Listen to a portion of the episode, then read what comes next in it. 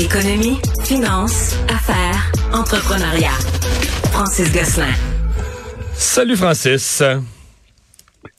Salut Mario. Alors, on a eu hier les chiffres sur l'inflation au Canada et ça a rendu tout le monde un peu euh, nerveux. C'est-à-dire que ça baissait pas vite l'inflation, mais depuis plusieurs mois, ça allait toujours dans la bonne direction. Ça baissait toujours un peu. Et là, une remontée, ne fût-ce qu'une remontée d'un dixième de point, ça a fait comme, oh, que c'est ça là? Ouais, ce qui est particulier, ben effectivement, donc comme tu le dis, c'était la première fois, je pense, en huit mois que l'inflation n'était pas baissière. Donc ça, c'est pas une très bonne nouvelle. Euh, par contre, l'augmentation est à peine perceptible. C'est plutôt, on peut plutôt parler d'une stagnation que d'une augmentation de l'inflation. Puis ce qui est particulier, comme tu sais, Mario, j'aime toujours décortiquer cet indicateur-là parce qu'il est, est c'est un indicateur justement, donc il est forcément agrégé. Là, il y a, plein de, plein d'ingrédients. Agrégé que tu achètes des tomates et pas de la salade, ça peut faire varier l'inflation telle que vécue par chacun des, individus. Mais le cas échéant, je voulais juste attirer euh, l'attention des auditeurs sur le fait qu'en fait, le driver principal d'inflation au Canada dans la dernière année, et les chiffres qui ont dévoilés hier, euh, c'est en fait les paiements hypothécaires qui, eux, ont augmenté en moyenne de 28,5% Ce qui fait que le 4,4, il inclut un paiement important. Là, dans la vie, là, comme j'aime souvent le dire, il y a deux postes de dépenses euh, important pour les individus, les impôts, puis le logement. Ah, euh, la nourriture. Pour tout le monde. Là, j'avoue que tu m'as eu, je me disais, bon, mais la bouffe, la bouffe puis le logement, mais non, non, les impôts et le logement, la nourriture, ça arrive bien d'après au Canada. Oui, c'est vrai, je l'oubliais. C'est très important, c'est très important de manger, évidemment. Mais après, oui, les impôts et le logement, OK. en dollars, les deux postes de dépenses les plus importants des Canadiens, la, nourriture arrive bien loin derrière. C'est important, c'est essentiel de manger, mais la proportion de nos revenus qu'on met envers ce, est beaucoup plus petite que la proportion qu'on met envers donc le logement notamment. Puis donc, évidemment, quand les paiements hypothécaires augmentent de presque 30% comme ça, ben, ça a tendance à faire augmenter les prix hein, de manière générale. Mais ce qui est particulier dans ce cas-ci, le paiement hypothécaire moyen qui augmente comme ça de 28,5 il est causé par quoi? Il est, il est, causé par la lutte contre l'inflation. Non, mais c'est le principe du chien qui court après sa queue. Là. Contre l'inflation et ben, c'est ça, exactement. Donc, euh, j'imagine que les chiffres d'hier sont justement à prendre vraiment avec un gros grain de sel parce que dans l'ensemble, si tu enlèves la composante hypothécaire, on est on est pratiquement à la cible. Donc, euh, dans les faits, euh, je pense que c'est pas du tout signe que les taux vont se remettre à augmenter. Je pense que c'est plus cette idée. Puis, faudra voir le Mario, parce que comme je l'ai dit souvent, là, on n'a pas fini de voir les renouvellements hypothécaires. Hein. Ça fait juste quelques mois là que c'est cette nouvelle condition-là de taux élevés sévit au Canada. Là, il y a beaucoup de gens dans les prochains mois, la prochaine année, qui vont passer euh, à, la banque et, carrément passer à la caisse, probablement, en matière de... non, mais on l'oublie, mais tu as, raison. Ça fait, avec Francis, à tous les jours ouvrables, là, présentement au Canada, il y a des gens qui passent de 2-3% de taux hypothécaires. Il y avait une hypothèque fermée dans ces taux-là. Puis là, qui signe à 6-7, c'est ça, là. À tous les jours, il y en a un nouveau qui repasse, euh, qui repasse chez son banquier. Son hypothèque est échue, puis il renouvelle un taux, euh, un taux supérieur.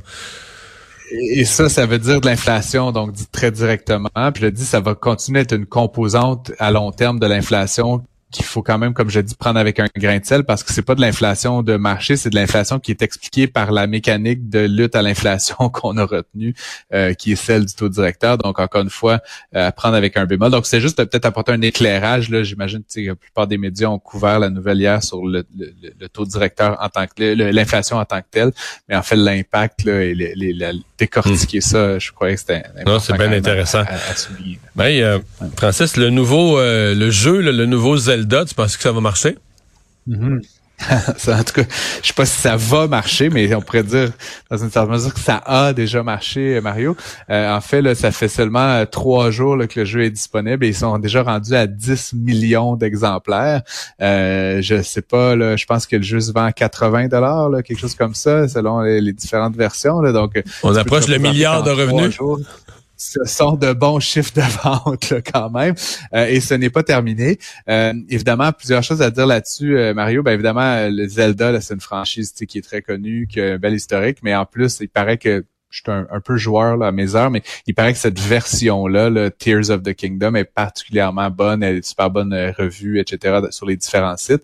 et c'est aussi, je trouve, un peu signe des temps, Mario, tu sais, inflation, un peu en lien avec notre premier sujet, certaines face à l'avenir, etc sais, je veux pas prêcher pour ma paroisse ou quoi, je, suis un peu joueur comme je l'ai dit, mais le jeu vidéo, quand on y pense, c'est un excellent rapport qualité-prix pour du divertissement. Tu, sais, tu payes 50, 80, 100 dollars et t'as, tu sais, 50 heures de Non, si tu le ramènes à, l'heure, c'est mieux qu'un film, là. à l'heure. et, et n'importe quel autre presque divertissement, aller au cirque, aller à la ronde, en tout cas, qui sont tous de très bons divertissements, mais c'est juste, c'est très euh, économique, en fait, des jeux vidéo en termes de, de, coût à l'heure de divertissement. En fait, quand tu joues, quand tu te mets à jouer vraiment, c'est même ta facture d'épicerie qui diminue parce que tu oublies de manger.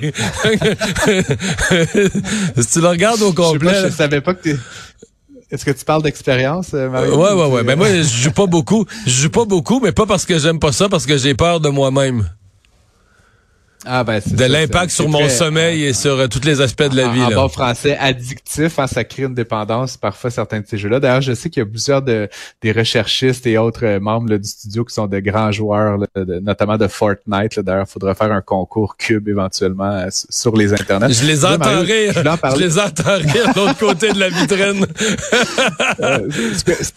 là où je voulais en venir, c'est que les jeux vidéo, en fait, ben, on en reparlera peut-être à, d'autres moments, mais c'est un, une industrie contre cyclique. Quand l'économie va mal, les jeux vidéo ont tendance à bien aller justement parce que, comme je l'ai dit, c'est un, un, divertissement très économique. Les gens sont souvent, quand ils perdent leur emploi ou quand l'économie va moins bien, quand les choses coûtent cher, plus plutôt tendance à rester à la maison, moins sortir au restaurant, moins faire des sorties dispendieuses.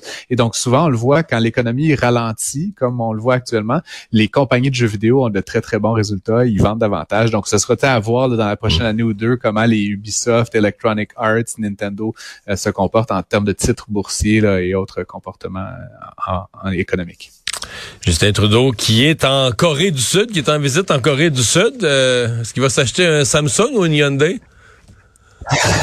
je sais pas, mais, justement, tu, tu parles de, véhicules, puis c'est un peu le sujet dont je voulais parler avec toi, parce qu'effectivement, il y a, il y a eu euh, signature d'une entente euh, cadre avec la Corée du Sud, qui est en l'occurrence un manufacturier important de véhicules euh, toutes toute catégorie confondue, mais en particulier de véhicules électriques. Tu parles de Hyundai, euh, la marque Genesis, Kia, donc c'est quand même des véhicules. mais c'est rendu toute la même compagnie, là. Hein? Kia, Genesis, Hyundai, c'est rendu ben toute la même conglomérat géant, là, ouais.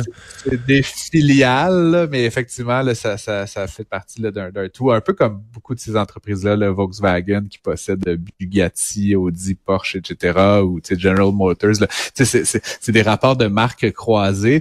Mais tout ça pour dire la Corée est un acteur très important dans le marché de l'automobile, en Amérique du Nord en particulier. Et euh, donc, euh, cette entente-là porte notamment sur euh, le volet, les batteries, là, dans le fond. Donc, comme tu le sais, le Canada et en particulier le Québec là, cherche à se positionner à l'échelle mondiale pour être un acteur de premier plan. Et ça fait écho à des trucs que je disais en fin de semaine, Mario. Là, sais, je sais pas si tu savais, mais la Chine actuellement contrôle pratiquement toute la filière batterie. Là. Puis selon différents moments là, de la chaîne là, de l'exploitation la conversion, il y a le cobalt, le lithium, là, il y a plusieurs composantes chimiques qui entrent là-dedans. Il y a certains goulots d'étranglement où la Chine contrôle jusqu'à 75% de l'approvisionnement mondial. Donc, c'est sûr que de faire des partenariats avec d'autres nations, comme la Corée du Sud, comme éventuellement les États-Unis, puis le Canada avec le Québec et l'Ontario qui ont aussi des mines qui permettent d'exploiter certains de ces minerais-là, c'est à l'avantage hmm. mutuel d'un peu dans une logique de séparer de la dépendance chinoise. Donc, c'est une, plutôt une... Mais la, la, Chine euh, sont vraiment forts dans l'auto électrique. En fait, tu sais, t'as des, as des Américaines puis des Européennes qui se lancent dans l'auto électrique, mais la vraie concurrence de Tesla en termes de compagnies qui font de l'auto purement électrique, corrige-moi, mais c'est Xpeng, c'est Li, c'est NIO, c'est toutes des, toutes des euh, Chinoises, là et qui sont une fraction du prix souvent là, des véhicules européens et même euh, nord-américains. Donc ça, pour l'instant, on n'en voit pas beaucoup parce que comme toute cette filière là du véhicule électrique euh, tarde à se mettre en place à l'échelle de, comme tu le sais, il se vend des dizaines de millions de véhicules chaque année euh, à essence sur la planète. Faire la même échelle de production dans le véhicule électrique, ça va prendre quelques années encore. Mais tu penses que dans 5-10 ans, ouais, mais les marques que je viens de nommer et d'autres, les marques chinoises, tu penses qu'on va les avoir sur le marché qu'à Montréal, on va voir, mettons, des, des NIO dans la rue dans quelques années? Que les Chinois vont devenir un exportateur? Surpris. Il y a il y a un facteur de coût ici là qui fait qu'ils sont capables de produire. Puis bon, il y a des petits enjeux de propriété intellectuelle éventuellement. on parlera une autre fois, mais nonobstant, c'est des véhicules peu chers. C'est souvent la moitié du prix, par exemple, d'une Tesla ou d'un véhicule comparable.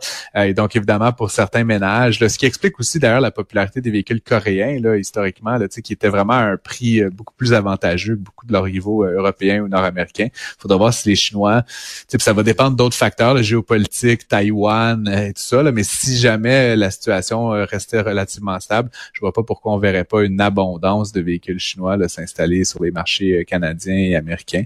Parce qu'encore une fois, on veut pas trop acheter chinois, mais si c'est la moitié du prix, Mario, là, je pense qu'on va, on va, on va On va piler sur nos valeurs. Quand même, c'est pas, pas, impossible. merci, merci Francis, à demain. Bye bye. bonne journée.